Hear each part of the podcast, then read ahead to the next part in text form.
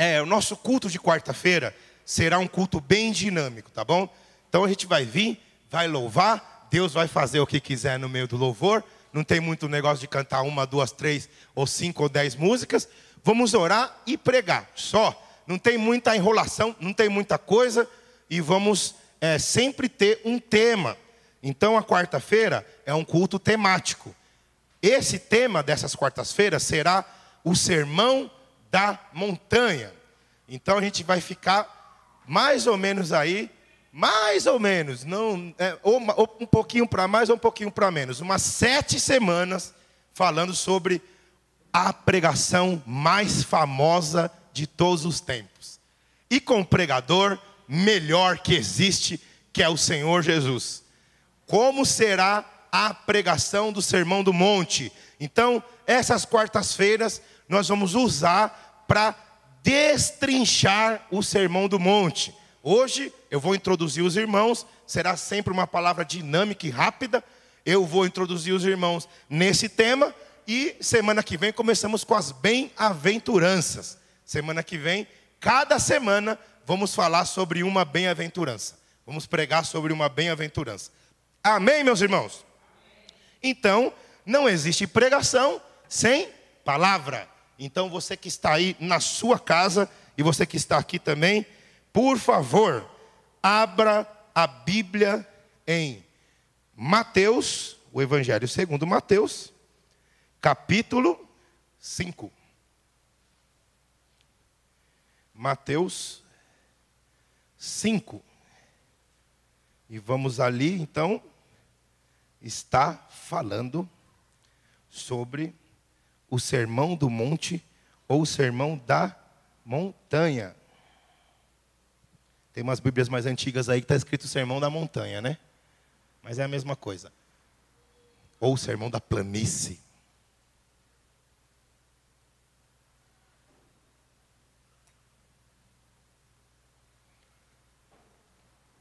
Vamos lá. Achou aí? Você que está na, nossa, na sua casa pode comentar a live aí também, tá bom? O sermão da montanha. E Jesus, vendo a multidão, subiu a um monte e, assentando-se, aproximaram-se dele os discípulos. E abrindo a sua boca, os ensinava, dizendo: Bem-aventurados os pobres de espírito, porque deles é o reino dos céus. Bem-aventurados os que choram, porque eles serão consolados. Bem-aventurados os mansos, porque eles herdarão a terra. Bem-aventurado os que têm fome e sede de justiça, porque eles serão fartos. Bem-aventurados os misericordiosos, porque eles alcançarão misericórdia. Bem-aventurados os limpos de coração, porque eles verão a Deus. Bem-aventurados os pacificadores, porque eles serão chamados filhos de Deus. Bem-aventurados os que sofrem perseguição por causa da justiça, porque deles é o reino dos céus.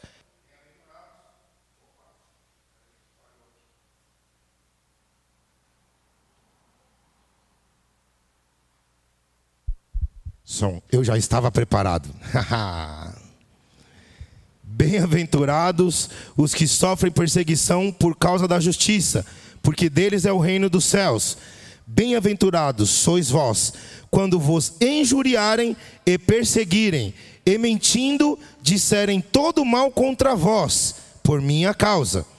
Exultai e alegrai-vos, porque é grande o vosso galardão nos céus, porque assim perseguiram os profetas que foram antes de vós. Coloque a mão no seu coração, meu irmão. Meu Deus, obrigado, Senhor, pela tua palavra, que a sua palavra possa ser ministrada no coração da sua igreja, igual ela foi no meu coração. Meu Deus, que o Senhor possa falar fortemente e profundamente no coração da tua igreja, no coração de quem está em casa e também, Senhor, quem vai assistir e cultuar após nós termos terminado a transmissão. Em nome de Jesus, amém.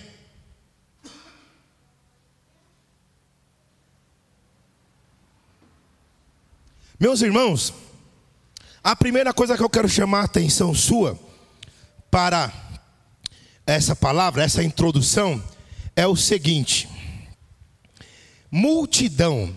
A palavra multidão. Se você pode olhar aí no versículo primeiro, e diz: E Jesus vendo uma multidão. Ora, a palavra multidão, e era comum uma multidão seguir a Jesus. Era comum haver multidões seguindo a Jesus.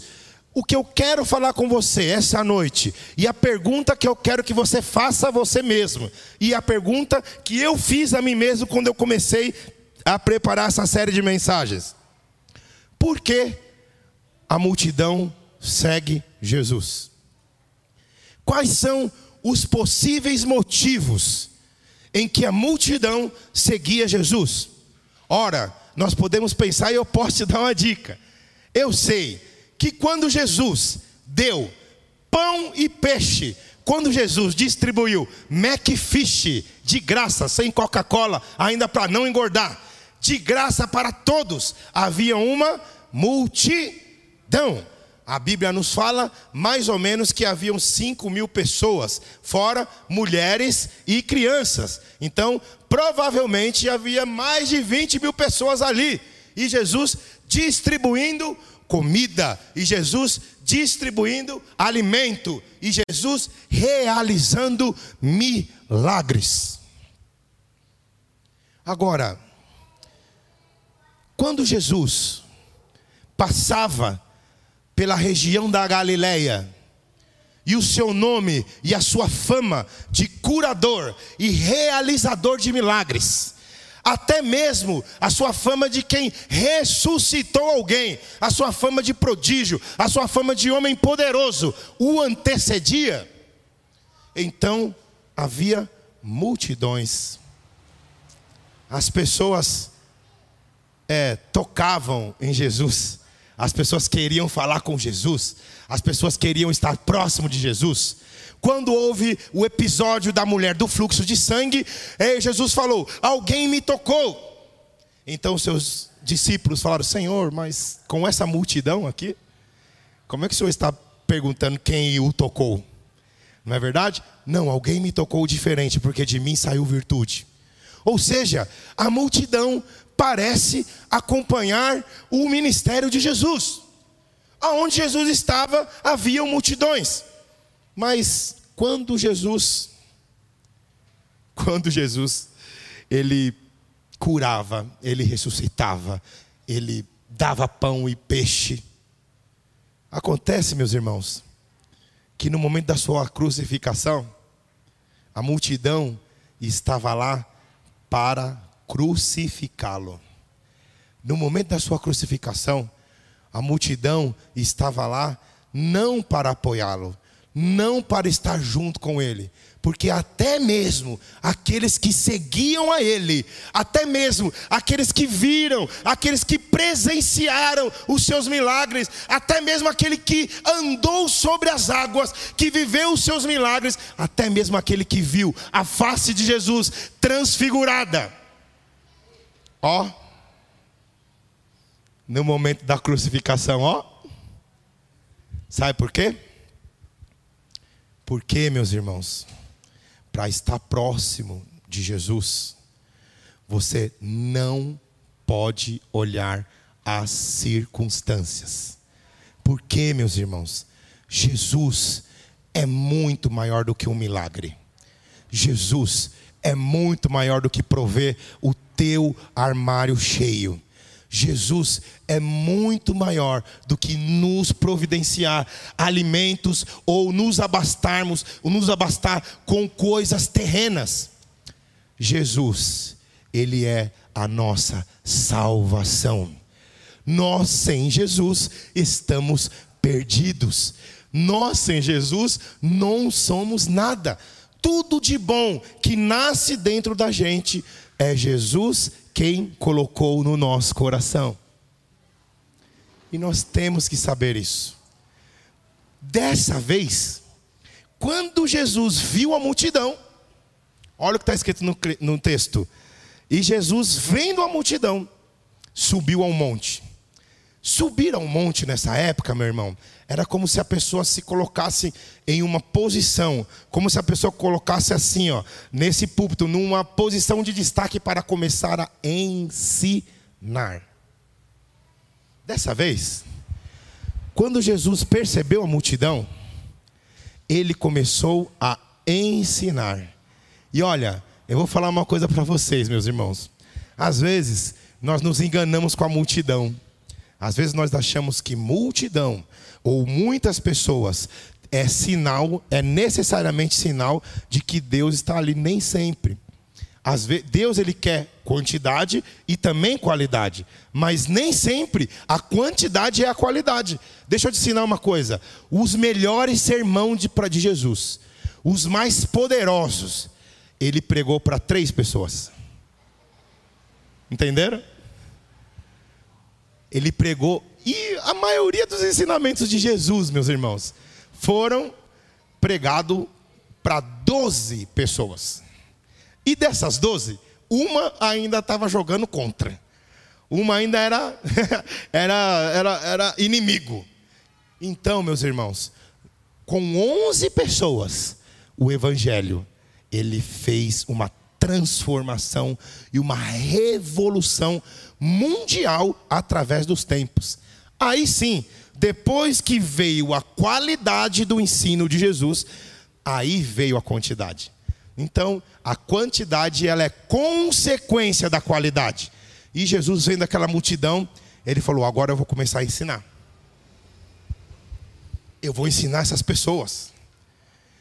Eu vou falar para elas como é o reino de Deus. Se você fosse pensar em uma lei, se nós fôssemos pensar em uma lei para o reino de Deus, como é a lei? O que é a lei para o reino de Deus? Então, no reino de Deus não entra pessoas com tatuagem. Pé, não.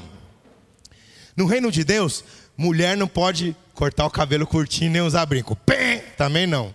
Isso são usos e costumes. Eu estou falando da lei do reino é muito diferente. A lei do reino. E a lei do reino, meu amigo, é esse sermão aqui, ó. Esse sermão do monte, o sermão da montanha. Jesus, então, começou a ensinar o povo como o cidadão que vai morar no céu tem que ser. Como o cidadão que vai morar no céu tem que se parecer. Jesus começou a ensinar verdades ao povo. Porque se tem uma coisa, meu irmão, que o Espírito faz, além de nos provocar choro, além de nos provocar arrepio, além de nos provocar certas sensações, além de fazer a gente rodopiar igual peão, se tem uma coisa que o Espírito faz, é ensinar. Quando Jesus viu a multidão, Jesus se colocou em posição de mestre, que é isso, subiu ao monte, ele se colocou em posição de rabi, em posição de quem ia fazer um discurso para começar a ensinar. Ora, se o Espírito, a característica principal dele é ensinar, a do servo é aprender. Jesus, ele era um rabone, um rabino, um rabi. Jesus, principalmente, aqui na terra, no seu ministério, ele era um mestre. Ele queria nos ensinar. Todas as palavras de Jesus, meus irmãos, a maioria delas, até mesmo com os seus milagres, o objetivo de Jesus é nos ensinar.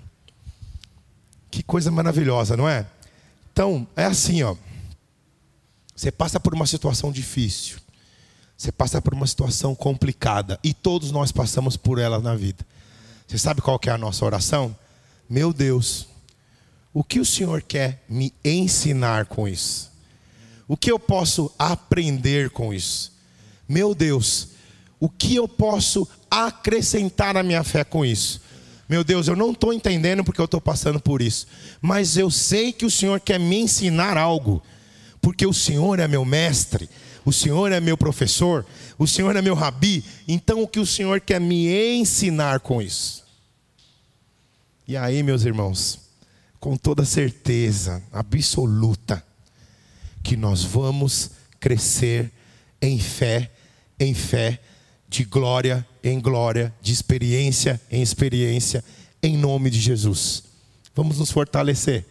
E aí, meu irmão, olha aqui, ó. 1, 2, 3, 4, 5, 6, 7, 8, 9, 10, 11, certinho. O número que tinha lá, 11. Se todos nós aprendemos isso, então nós vamos virar uma bomba atômica na mão de Jeová. Entenderam? Vamos lá. A primeira característica nessa introdução é até engraçado. Deixa eu tomar até uma água aqui.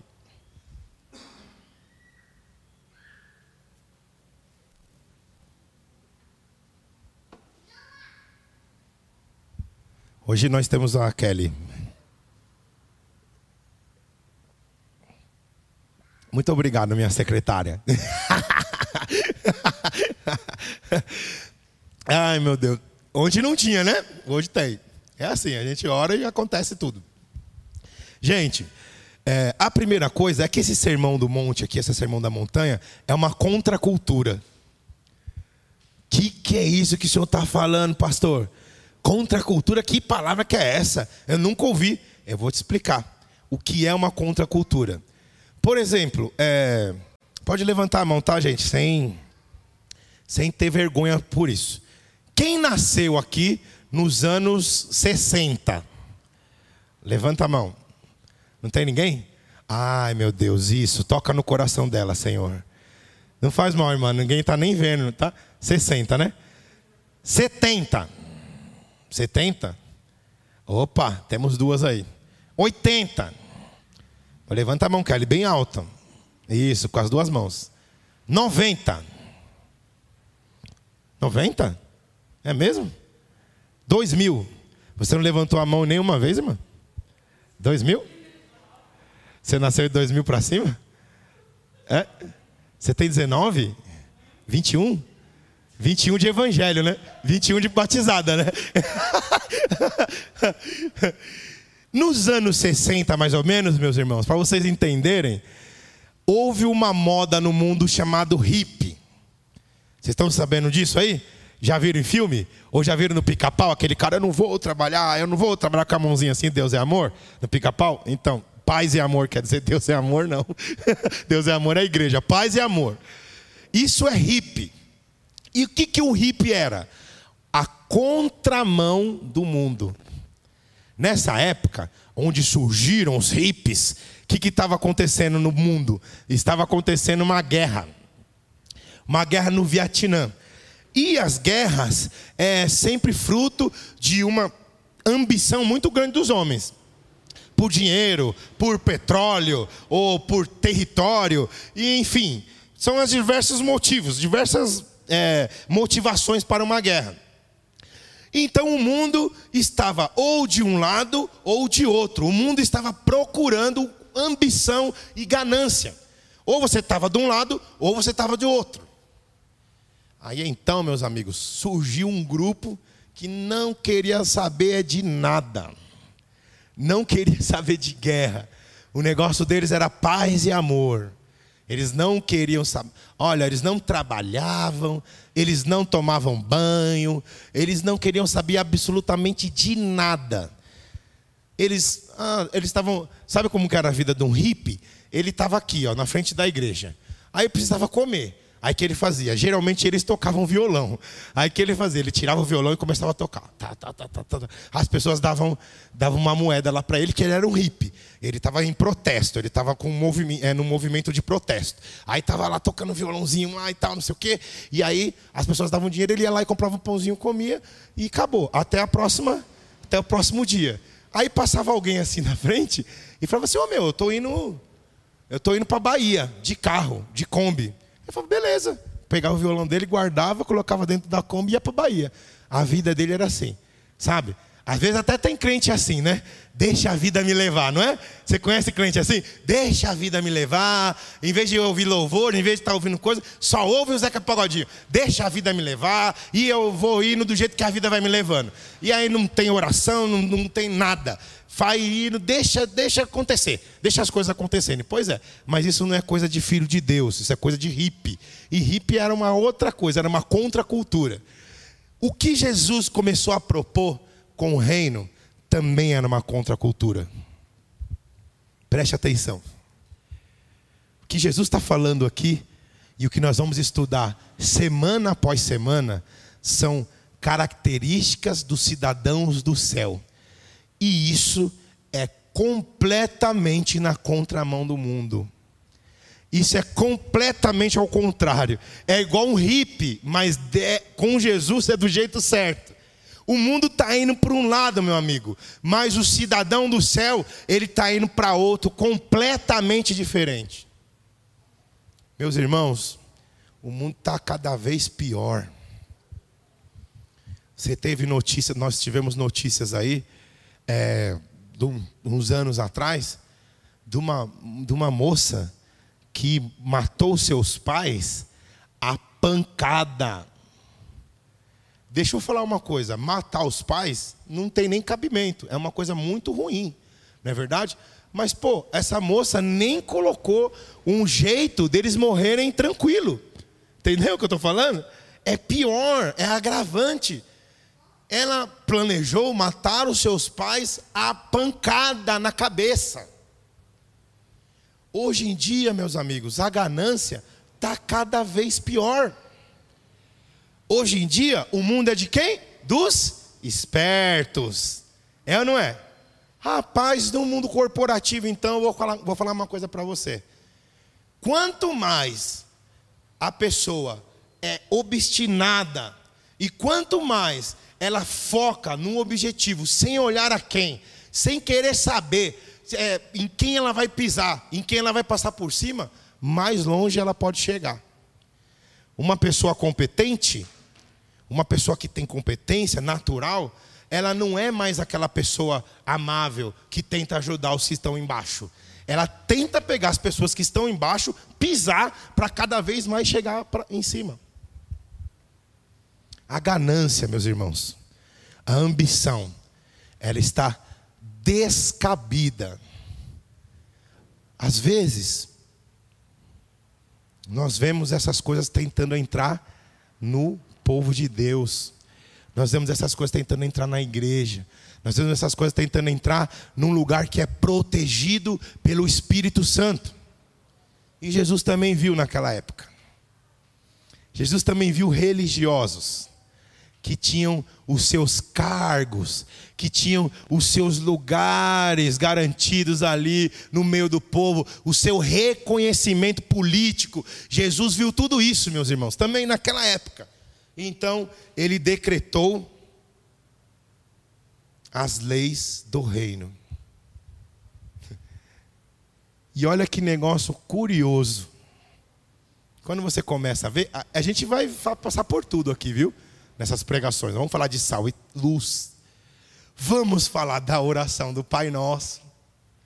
Vamos falar a respeito de tudo, porque Jesus falou a respeito de tudo nesse sermão. E meus amigos, não existe mágica, não existe é, aquela palavra que faz. Não, não é isso. Mas, se você entender o que o Espírito Santo quer lhe ensinar, a cada quarta-feira, se você se esforçar para aplicar isso na sua vida, se você for aos pés do Senhor e falar assim: meu Deus, eu entendi esse, tom, esse ponto, eu entendi esse tópico, mas eu não consigo. Aí, meus irmãos, o Espírito vai caminhar para cima de você. O Espírito também vai caminhar para perto de você. E aquilo que você não consegue, você vai passar a conseguir. Isso vai trans, isso vai colocar em você esperança. Isso vai colocar em você fé. E cada vez mais você vai alcançando, vai alcançando, vai avançando, vai avançando, até você chegar ao nível que Deus sonhou para você. Nunca será o suficiente conhecer a Deus. Nem na eternidade nós vamos conhecer a Deus suficiente. Deus não pode ser conhecido totalmente. Deus é eterno e infinito, quase igual o sinal que está aqui ó, no seu braço, infinito. Deus é eterno e infinito. Sabe para que isso? Para que a gente nunca pare de buscar Ele. Sempre vamos conhecer, sempre vamos ter novidades. E Jesus falou: olha, a base é essa aqui, ó. Olha o que ele falou, gente, presta atenção. Vamos só passar rapidinho pelas bem-aventuranças.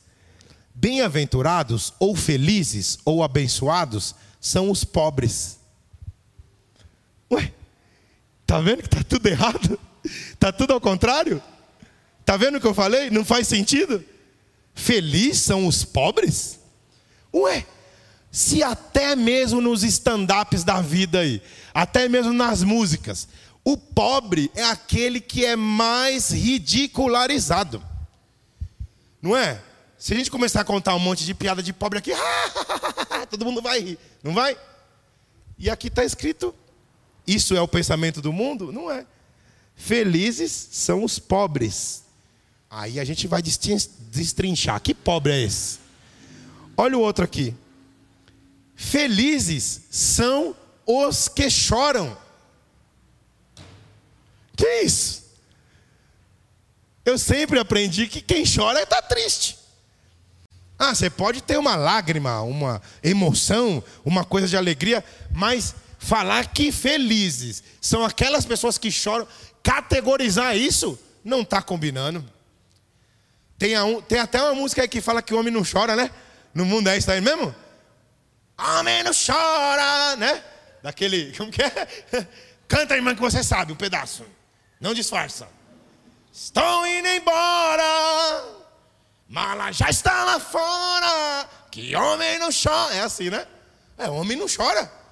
Não é isso? Homem é forte e não sei o quê. Olha aqui, ó. Ó, contramão do mundo. Felizes são os que choram. E não está aqui se é homem ou se é mulher. Agora, agora, agora, aqui, ó. Essas cinco aqui. Felizes são os mansos. Meu amigo, se você for manso aí nesse mundo aí, as pessoas é, pisam na sua cabeça. É ou não é? Se você for uma pessoa, ah, tudo bem. No trabalho, vamos supor no trabalho. Você trabalha com produção.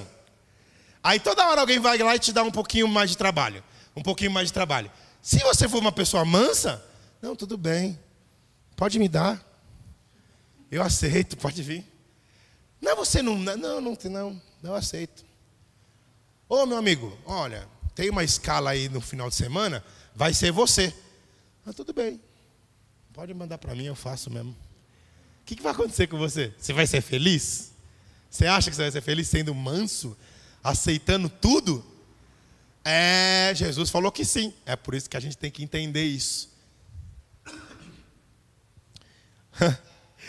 Eita, olha isso daqui, gente, ó. Feliz são os misericordiosos. Misericordioso. Se tem uma coisa que, que as pessoas é, colocam como fraqueza da outra, é a pessoa ter misericórdia. Se você lê um livro que quase todo mundo que fez faculdade leu, o nome é O Príncipe de Maquiavel.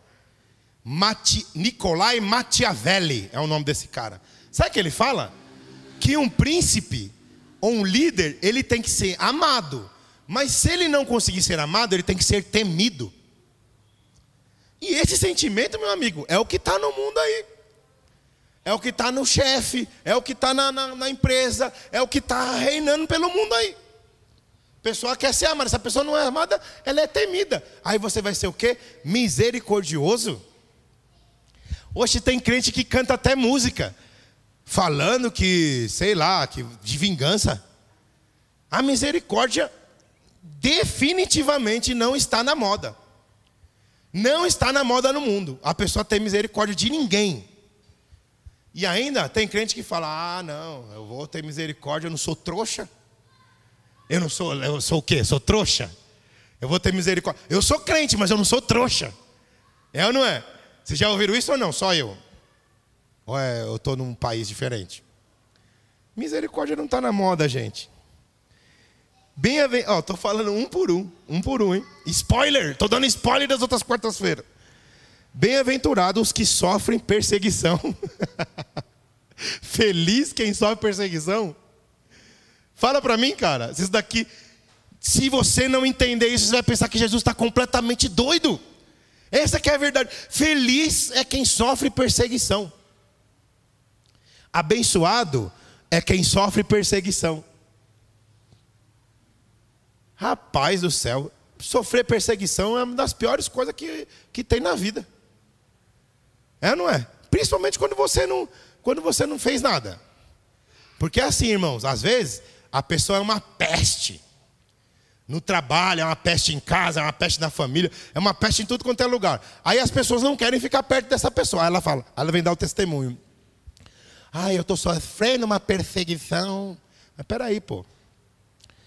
Essa perseguição aqui quer dizer que a pessoa tá, não está fazendo nada por isso. É uma coisa meio injusta. A pessoa está sendo perseguida, mas ela não, tá, ela não, fez, ela não fez nada para que isso aconteça. E é feliz essa pessoa? É isso que é um cidadão do reino? Ele é feliz? De, no, de novo aqui embaixo no 11: Bem-aventurados sois vós quando vos injuriarem e perseguirem. Quando vos injuriarem. Né? Já ouviu assim? Hoje eu estou injuriado. Né? É até uma gíria isso, né? Hoje eu estou injuriado. Eu estou injuriado com você. Eu estou bravo, eu estou irado, eu estou nervoso. Aquela pessoa me deixou brava, aquela pessoa me deixou nervoso. Pois é, meu amigo. Isso é estar na contramão do mundo. Isso é o mundo está caminhando por um, para um lado e você está caminhando no sentido contrário. Por quê? Porque quando Jesus veio à terra, Jesus começou e inaugurou a promessa de Deus de que ele ia mandar alguém que pisaria na cabeça da serpente. Jesus começou essa promessa. Jesus começou o seu reinado, que vai ter total cumprimento quando todas as coisas do Apocalipse acontecer. O reinado de Jesus está progredindo e o reinado de Satanás está sendo destruído dia após dia. E para esse reinado progredir e para o outro ser destruído, Jesus convida todo mundo, Jesus nos convida a sermos cidadãos do seu reino, a sermos cidadãos do céu. E olha que maravilha, meus irmãos. Jesus ele não quer que você, com o seu esforço, você faça essas coisas que nós vamos aprender aqui todas as quartas-feiras. Olha que negócio bacana. Sabe por quê? Porque ele sabe que a gente não consegue. Isso é bíblico. Você vai tentar e vai cair. Você vai tentar de novo e vai cair. Você vai tentar a terceira vez e vai cair. Você não vai conseguir. Nós conseguiremos quando nós colocarmos a nossa esperança no Senhor, nós buscarmos o Senhor, aí o Espírito vai nos ajudar. E cada vez, igual uma fase de videogame, a gente vai passar dessa fase, vai passar da próxima fase, vai passar da próxima fase, e aí nós vamos alcançando cada vez mais é, almas, e cada vez mais nós vamos ficando mais parecidos com Jesus mas sozinho não dá. Sozinho é impossível. Tem um, um rapaz que eu, que, eu, que eu aconselho e que ele falou assim: é, Olha, pastor, eu vou parar de fazer tudo que eu, que eu fiz de errado. Tudo. E ele fazia bastante coisa. Tudo de errado. Eu ouvi a palavra, a palavra me impactou. Eu falei, é mesmo? Falei, beleza. Aí quando foi na semana seguinte, ele me chamou no WhatsApp e falou: Eu caí. Eu falei assim: Começa de novo. Não faz mal. Tá bom, agora eu não vou cair mais. Deixa comigo. Eu vou começar. Passou duas semanas, pastor caí. Falei, cara, deixa eu falar uma coisa para você. Sabe o que está acontecendo com você? Ele falou assim, ó, não. Eu falei, você está colocando uma expectativa muito grande em cima de você. Você está se julgando capaz demais. E sabe o que acontece? Quando você se julga muito forte, muito capaz, e aí você erra um pouquinho, você já acha que está tudo perdido, porque você errou só um pouquinho. Aí sabe o que geralmente nós fazemos? Jogamos tudo para o alto. Eu não poderia ter feito isso, eu prometi muitas vezes que eu não ia fazer, e aí o diabo vem na sua cabeça, no seu coração, e fala o seguinte: é isso mesmo, você não vale nada, você não presta. E aí você joga tudo para o alto, irmãos. E aí vai vindo uma situação, após outra, após outra, após outra, após outra. E aí chega uma hora que você fala: eu não tenho nem coragem mais de ir naquela igreja, tenho nem mais coragem de olhar para a cara do pastor, tenho nem mais coragem de olhar para a cara dos irmãos. E é esse o objetivo do inimigo. É você realmente colocar as forças todas nas suas mãos. Porque ele sabe que se a gente colocar na nossa mão, a gente vai perder. O objetivo do inimigo é fazer com que você não entenda que nós somos totalmente dependentes do Espírito. É fazer com que você não queira aprender isso. Não queira aprender essa ferramenta, que é ser dependente do Espírito, meu irmão. Porque aí está a sua vitória.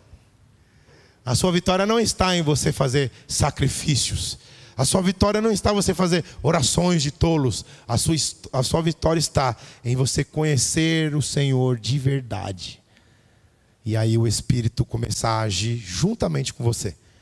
Essa história que o Espírito faz tudo também? Não é, é outra religião. Quem toma é outra religião. A gente age em sinergia, é junto. Olha, eu quero, eu quero o Senhor, eu quero isso. Aí o Espírito fala: Você quer? Então eu vou te ajudar. Ah, você caiu? Então dá a mão aqui que eu te levanto. Olha aqui, ó, eu vou te ensinando. E é assim que acontece, meus irmãos. E é isso que nós vamos aprender todas as quartas-feiras aqui.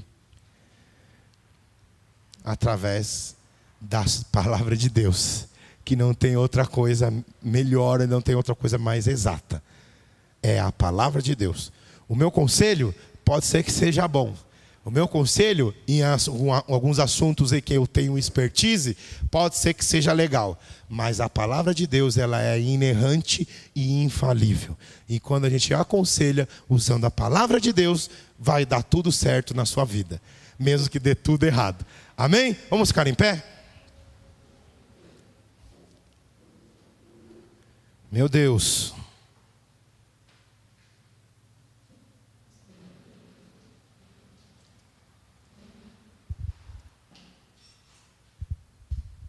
Coloque a mão no seu coração, meus irmãos. Palavra não é nada se não houver oração. A palavra não é nada se não houver aplicação. Você que está na sua casa aí também, por favor, coloque a mão sobre o seu coração. Você que entendeu, você que, falo, que o Espírito falou com você, coloque a mão no seu, no seu coração. Comece a falar com Deus. É, faça uma oração sincera ao Senhor. Comece a falar ao Senhor os pontos que o Espírito tocou em você e você precisa melhorar. E você reconhece que precisa melhorar. Começa a pedir, meus irmãos, a ajuda do Espírito. Espírito, eu sei que o Senhor me ama. Espírito, eu sei que o Senhor me quer. Eu sei que o Senhor me impulsiona a fazer algumas coisas, Espírito. Mas tem algumas coisas que eu não consigo. Tem algumas coisas que está longe da minha capacidade. Tem algumas coisas que eu não consigo passar por cima.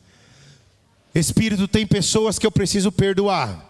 Espírito, tem, tem situações que eu preciso me perdoar. Espírito, tem coisas que eu preciso passar por cima e eu não consigo. Então eu quero pedir, Senhor, a tua ajuda essa noite. Eu quero pedir que o Senhor é, lava a minha, a minha vida, lava a minha alma como um bálsamo, que o Senhor trate as minhas feridas, que o Senhor trate a minha que o Senhor me cure daquilo que precisa. Senhor, essa noite, Senhor, eu entendi que eu preciso caminhar na sua direção, meu Deus. Oh, meu Deus. Senhor, juntamente com a sua igreja, eu também oro assim, meu Deus precisa existem barreiras, Senhor, que eu preciso ultrapassar. Eu preciso me aprofundar mais no seu conhecimento, Deus. Senhor, eu não estou pronto, meu Pai. Senhor, juntamente com a tua igreja, que o Senhor possa ter misericórdia da gente essa noite. E que teu Espírito, meu Pai, possa nos, nos confrontar, nos abençoar, nos fazer companhia. Que o teu Espírito, Senhor, possa nos, nos abraçar essa noite. Que o teu Espírito possa nos regar o jardim que é o nosso coração essa noite. Que nós possamos sair daqui, Senhor, mais leves.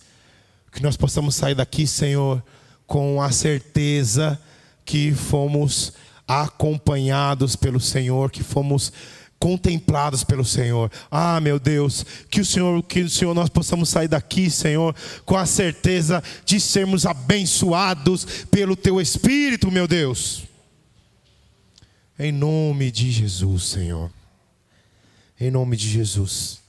Abençoa a minha vida, abençoa a minha família, abençoa a tua igreja, abençoa a família deles, abençoa a todos com a tua companhia, Deus. Em nome de Jesus, amém, amém e amém. Você foi abençoado essa noite, meu irmão? Glória a Deus, né? Foi um culto bom, gostoso, né? Graças a Deus, glórias a Deus por isso. Então, é, que você, nós vamos ter nosso culto aqui, os recados, né? Sábado, é, sexta, é, amanhã, nós teremos a nossa a live lá na sede da Vila Medeiros. Quem quiser, acompanha lá. Eu já coloquei o link do, do, do canal da sede lá no grupo. Então, se você quiser, você entra lá. Outra coisa, meu irmão, pelo amor de Deus, pega lá o canal lá da igreja. Nós estamos com quanto? 97 inscritos já. Falta 3 para ter 100. 3 só. Entendeu? Aí depois a briga vai ser 150. Até a gente chegar nos mil. Entendeu? Então, irmãos, Vamos compartilhar essa mensagem, vamos continuar compartilhando o canal. Esse trabalho aí ele não vai acabar nunca, tá bom? Sexta-feira nós temos o encontro do GECEL. Então, você que quer saber o que é GECEL, você que quer saber o que é pequeno grupo, como que a Wesleyana age, eu vou estar explicando toda sexta-feira, tá bom? Primeiro não é GECEL, é só um encontro para a gente saber o que, que é. E já tem algumas pessoas no grupo, lá no nosso grupo do GECEL. Nós tivemos a nossa aula de ensino bíblico ontem, foi muito boa, viu? Foi muito legal, os irmãos participaram. Eu vim aqui da igreja, foi muito legal. Sábado começa a nossa aula de música. Então, no sábado, a partir das 10 horas da manhã, eu já estarei aqui. O irmão Rafael também vai, vai estar aqui dando aula aí de bateria. E quando ele melhorar, a Vanessa melhorar, se Deus quiser, eles também vão assumir essa classe de canto aí. E aí eu estarei aqui. Três horas da tarde, no sábado, é ensaio do louvor. Então você não precisa saber cantar, não precisa saber tocar. Você que tenha isso no coração, pode vir aqui no sábado, que a gente vai estar tá aqui é, ministrando o ensaio, né? Que o nosso ensaio não é apenas ensaio musical, também é uma ministração, tá bom? Domingo, por enquanto, ainda quando não voltou a EBD, nós vamos ter nosso culto 9 horas da manhã. Eu vou estar pregando aqui uma mensagem para você também, e será o nosso culto de missões, tá bom? Então, os recados estão aí. Vamos orar para o Senhor nos levar em paz para casa, em nome de Jesus. Amém? Senhor meu Deus. Aqui está o seu povo, o culto foi uma bênção.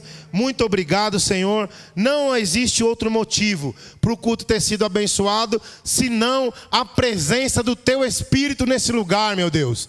Muito obrigado, Senhor, por o Senhor ter aqui vindo na nossa reunião, por o Senhor ter vindo aqui, vindo no nosso culto. Muito obrigado, Espírito de Deus. Acompanhe cada um as suas casas, que eles tenham uma noite de sono abençoada, que eles tenham o resto de dia abençoado. Em nome de Jesus, amém, amém e amém.